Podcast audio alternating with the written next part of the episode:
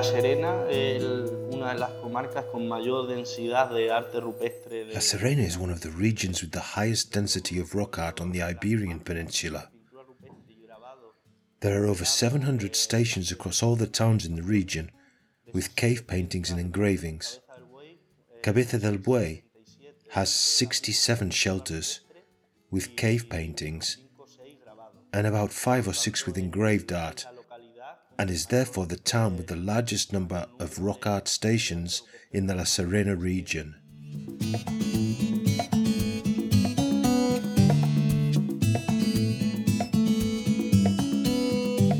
Tourism in Cabeza del Buey.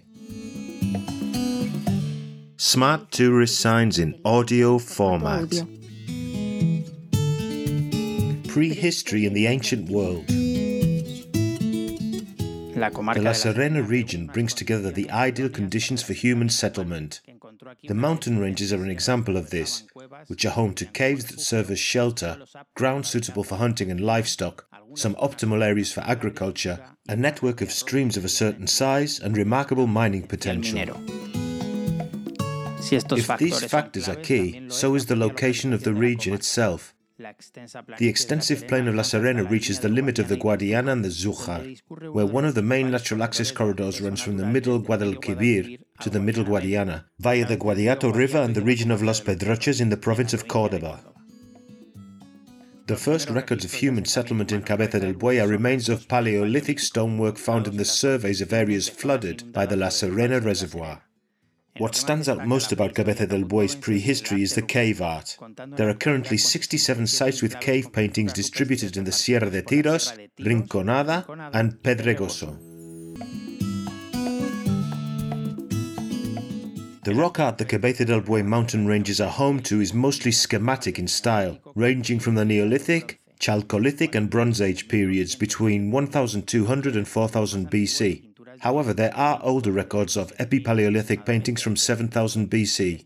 The Cerro Estanislao, Morra de la Venta, Valle de la Cueva, Abrigo de Águila, and the Castillo de Almorchón Olive Grove rock paintings stand out. Casi la totalidad del arte rupestre que se realiza en Cabeza del Buey es arte Almost all the rock art in Cabeza del Buey is schematic.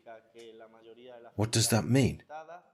It means most of the figures depicted have a high degree of schematism, so it's very difficult to interpret. Despite this, it is possible to distinguish human figures, anthropomorphic, animal figures, zoomorphic, or those known as oculate idols or plate idols. Eh, eh, se ha descubierto Recently, a dolmen has been discovered in Cabeza del Buey. Dolmens are funerary structures that were made in the megalithic period and between the late Neolithic and the Chalcolithic period, around the 3rd millennium BC. And this dolmen has been partially excavated. Necklace beads, arrowheads, axes, ceramics, human remains, and flint knives have been found,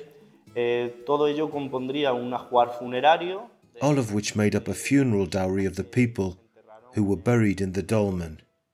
The Cerro Loboso dolmen has a chamber and a corridor composed of a series of orthostats, large stones driven vertically orienting its entrance to the east. Inside the dolmen, human skeletal remains have been recovered.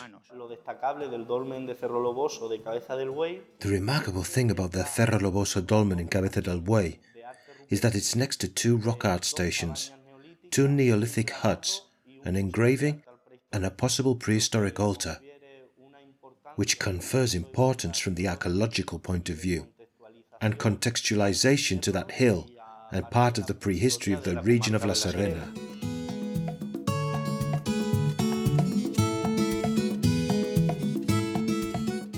As the Bronze Age followed and we moved to the Iron Age, between the 12th and 6th centuries BC, societies became hierarchical, creating elite groups where political and military power was concentrated. Progressively, the populations, faced with a greater weight of livestock, abandoned the mountains and settled on the plains, following the courses of rivers and streams especially, At this time, there is the phenomenon of decorated stelae, warrior or southwestern stelae. Almost half of these pieces appear in the region of La Serena.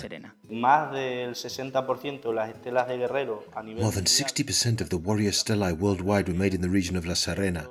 de este grupo de la Within this group from the La Serena region, Cabeza del Buey has five stelae. lado, eh, exaltan el poder eh, On the one hand, they exalt the military power de la jefatura of the chiefdoms that made them, eh, housing spears, swords, helmets con y sin with and without horns, and shields.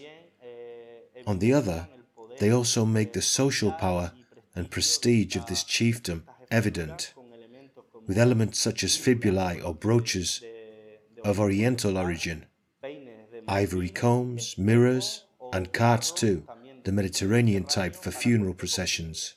The meaning of these pieces continues to be a matter of debate among researchers. Theories of the function of stelae as territorial markers, religious elements, or for honouring ancestors stand out. Another interpretation of the functionality of these pieces is that they served as landmarks on cattle routes, being located in elevated places, with these places of passage being strategic both because of great visibility and for control of passage and fords in rivers and streams in areas suitable for livestock. There's not much information about the Middle Ages, but the discovery of the so-called carrito or jinete de Almorchón stands out, a small bronze figure depicting a warrior riding a horse on a rectangular structure on wheels.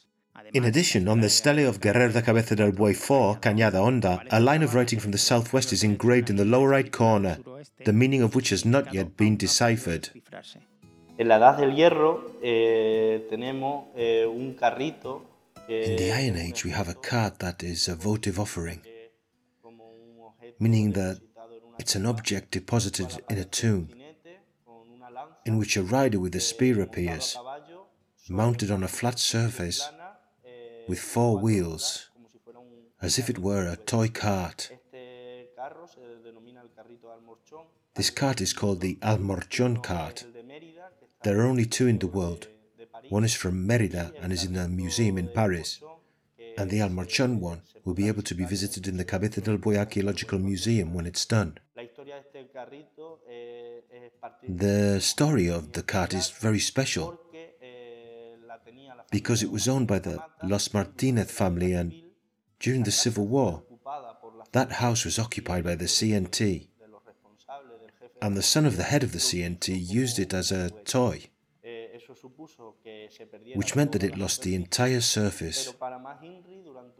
To make matters worse, during the aerial bombing of Cabeza del Buey in the Civil War, a bomb fell in the Plaza de San Vicente Square, and the boy dropped the cart, the rider that looks like a toy. no fue hasta 1900 And it wasn't until 1942, when the Plaza was restored, that this rider was recovered again.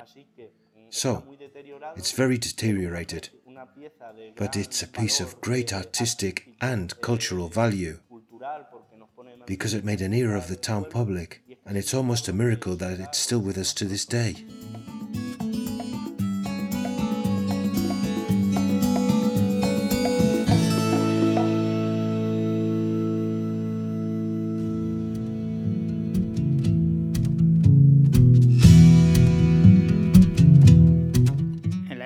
Roman times, numerous settlements were distributed throughout the municipality, mostly linked to mining, transit, and the Bethlehem sanctuary areas.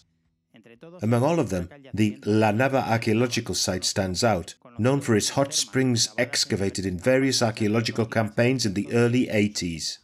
The excavations of this site, despite its considerable extension, only allow a partial view of the original complex. The work focused on three areas, being able to show the flaws of a series of buildings of large proportions, highlighting the thermal baths and the residential part. The residential part has a noticeably more complex floor plan, which integrates a set of rooms around what appears to be an open space and the peristyle porch of a domus, a Roman house. There's a large room to the north presided over by a curved wall which could be identified as a triclinium due to its location with respect to the courtyard, its spaciousness, and the apsidal morphology of the back of the room, typical of the architecture of the great Roman houses from the 3rd century onwards. We can find numerous mosaics in the rooms in this part.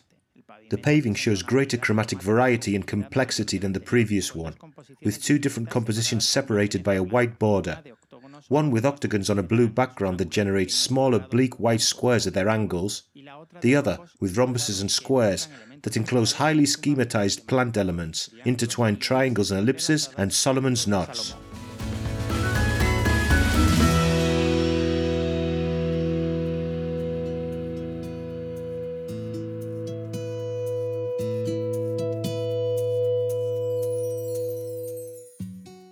Hot springs are the most important part of the site.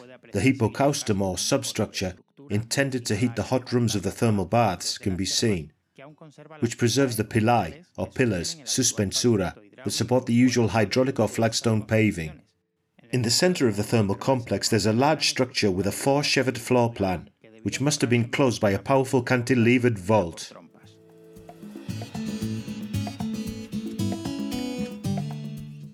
Towards the southeast end, a small room with hydraulic paving, opus signinum, was marked off, which the excavators identified as Laconicum or Sudarium in relation to the circular pool hypothetically a labrum.